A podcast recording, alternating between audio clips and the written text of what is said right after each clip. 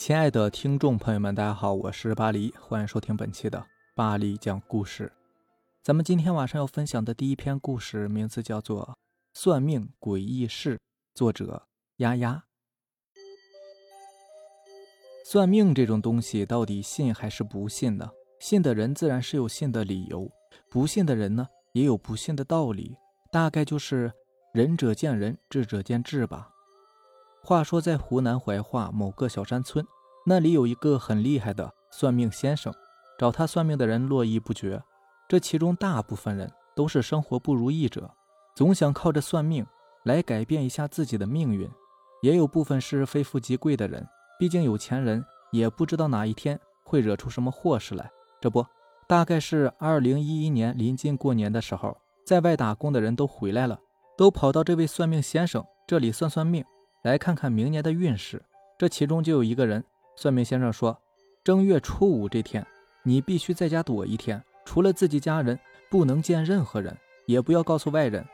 会有两个中年男子，而且这两个人呢，都会提着一个黑色的手提袋，都是穿黑色的衣服，尽量回避一下。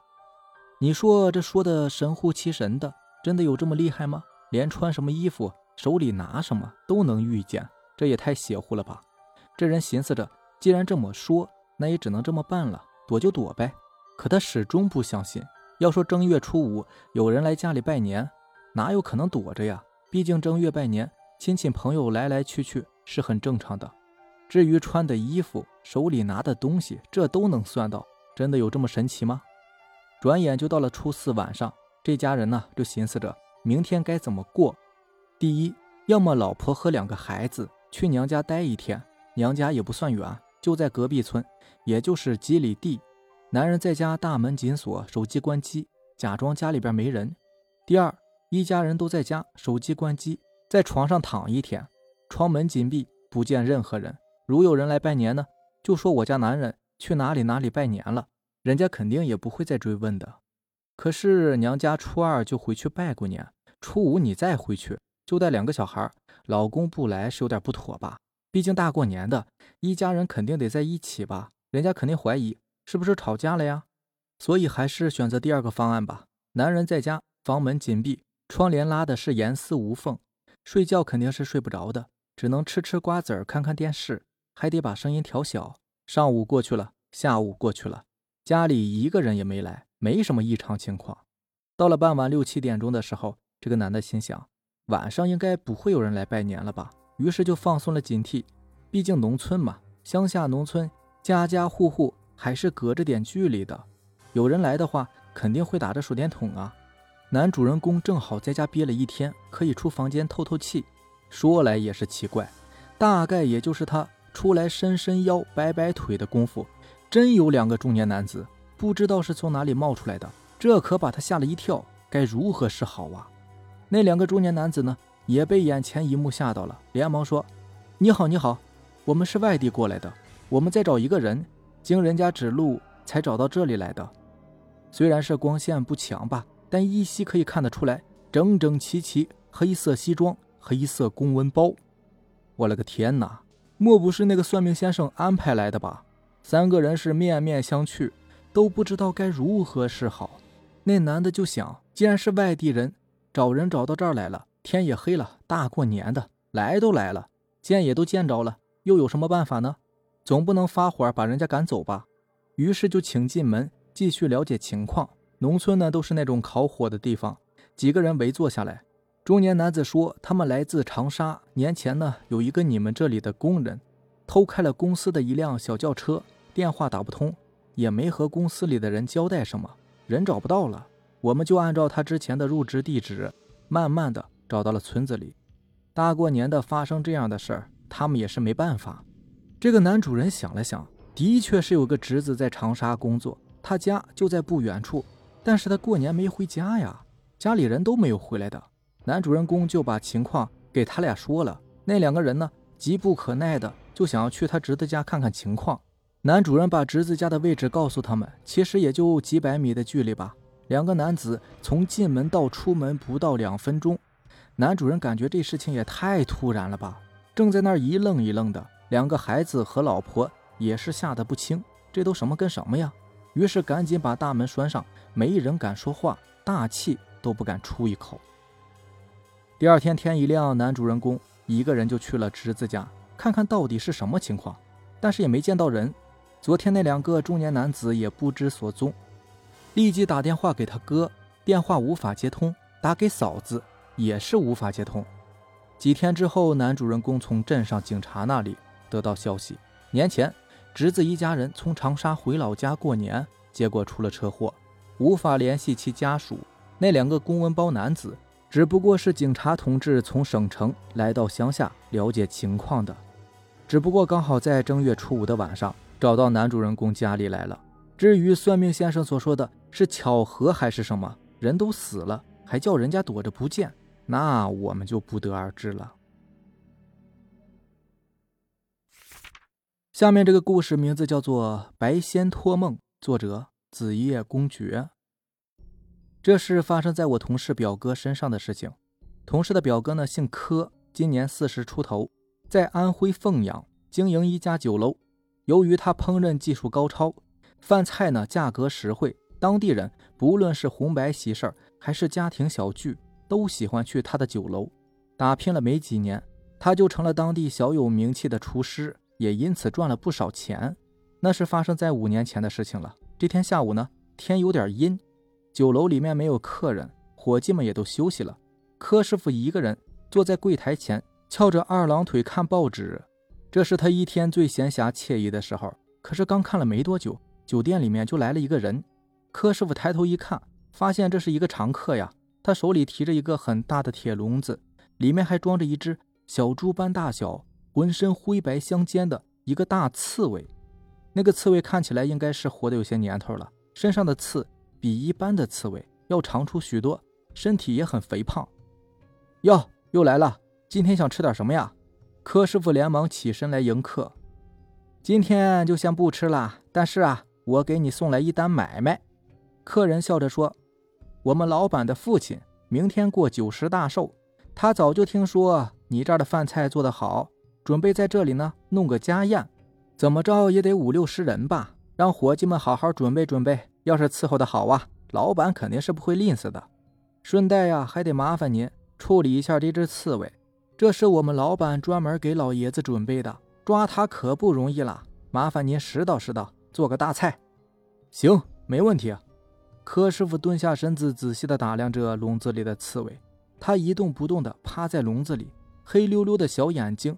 充满恨意地瞪着柯师傅，似乎是知道自己大限将至。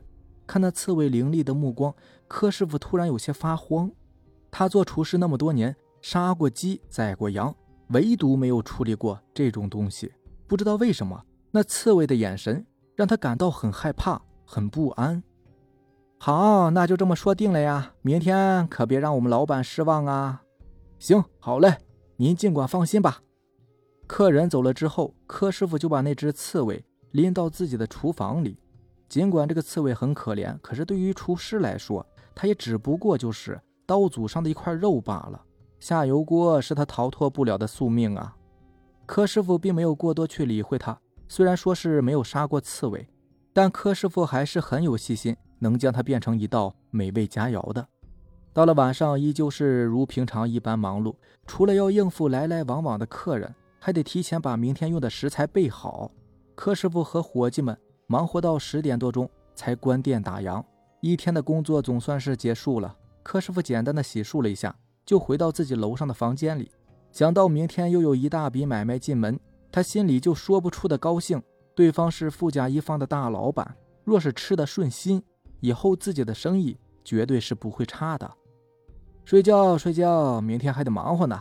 柯师傅缓缓地躺在床上，在强烈睡意的刺激下，他很快就进入了梦乡。但他完全没有想到，就在这一夜，诡异的事情发生了。午夜刚过，外面的灯火逐渐熄灭，大地陷入沉闷的寂静中。柯师傅睡得正香的时候，突然隐隐约约听到有人在咳嗽。他以为是在做梦，便没有理会。可谁知那个声音非但没有消失。反而加快了频率，柯师傅能够清楚地感觉到，他离自己越来越近，越来越近。谁？柯师傅猛地从床上坐起来，他紧张的转过头，朝门的方向望去，后面什么也没有，门关的好好的，根本就不像是有人进来的样子。哎，奇怪，难道是错觉吗？柯师傅一脸疑惑的转过头来，可就在回过头后，他却发现自己的床头竟然坐着一个人。那是一个看起来上了年纪的老者，他须发皆白，身上也是一件白衣，看起来不像是这个时代的人呐。他怒目圆睁，用一种很诡异的眼光盯着柯师傅，满是皱纹的脸在月光的照射下显得非常恐怖。柯师傅心里十分恐惧。这个老人凭空出现在自己房间里，肯定不是常人，但他还是壮着胆子问道：“老老人家，你你是怎么进来的？”